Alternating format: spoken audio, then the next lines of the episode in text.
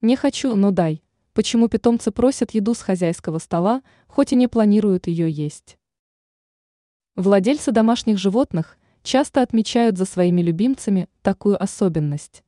Они умоляюще смотрят в глаза каждый раз, когда для всех домашних приходит пора собираться за обеденным столом. И ладно бы, если предметом их интереса был кусок отборного мяса, но нет, попрошайничество не прекращается даже тогда, когда обожаемый хозяин употребляет овощной салат. Давайте же разберемся в причинах подобного поведения. Во-первых, еда может казаться для питомца привлекательной только потому, что ее ест любимый хозяин. В этом случае животное стремится подражать человеку, которого считает лидером в их отношениях. Во-вторых, речь идет о статусном потреблении. Это касается в первую очередь собак, которые считают, что если они разделят пищу с вожаком стаи, то повысят свой статус. В-третьих, и сейчас мы говорим о кошках, таким образом проявляется инстинкт добытчика.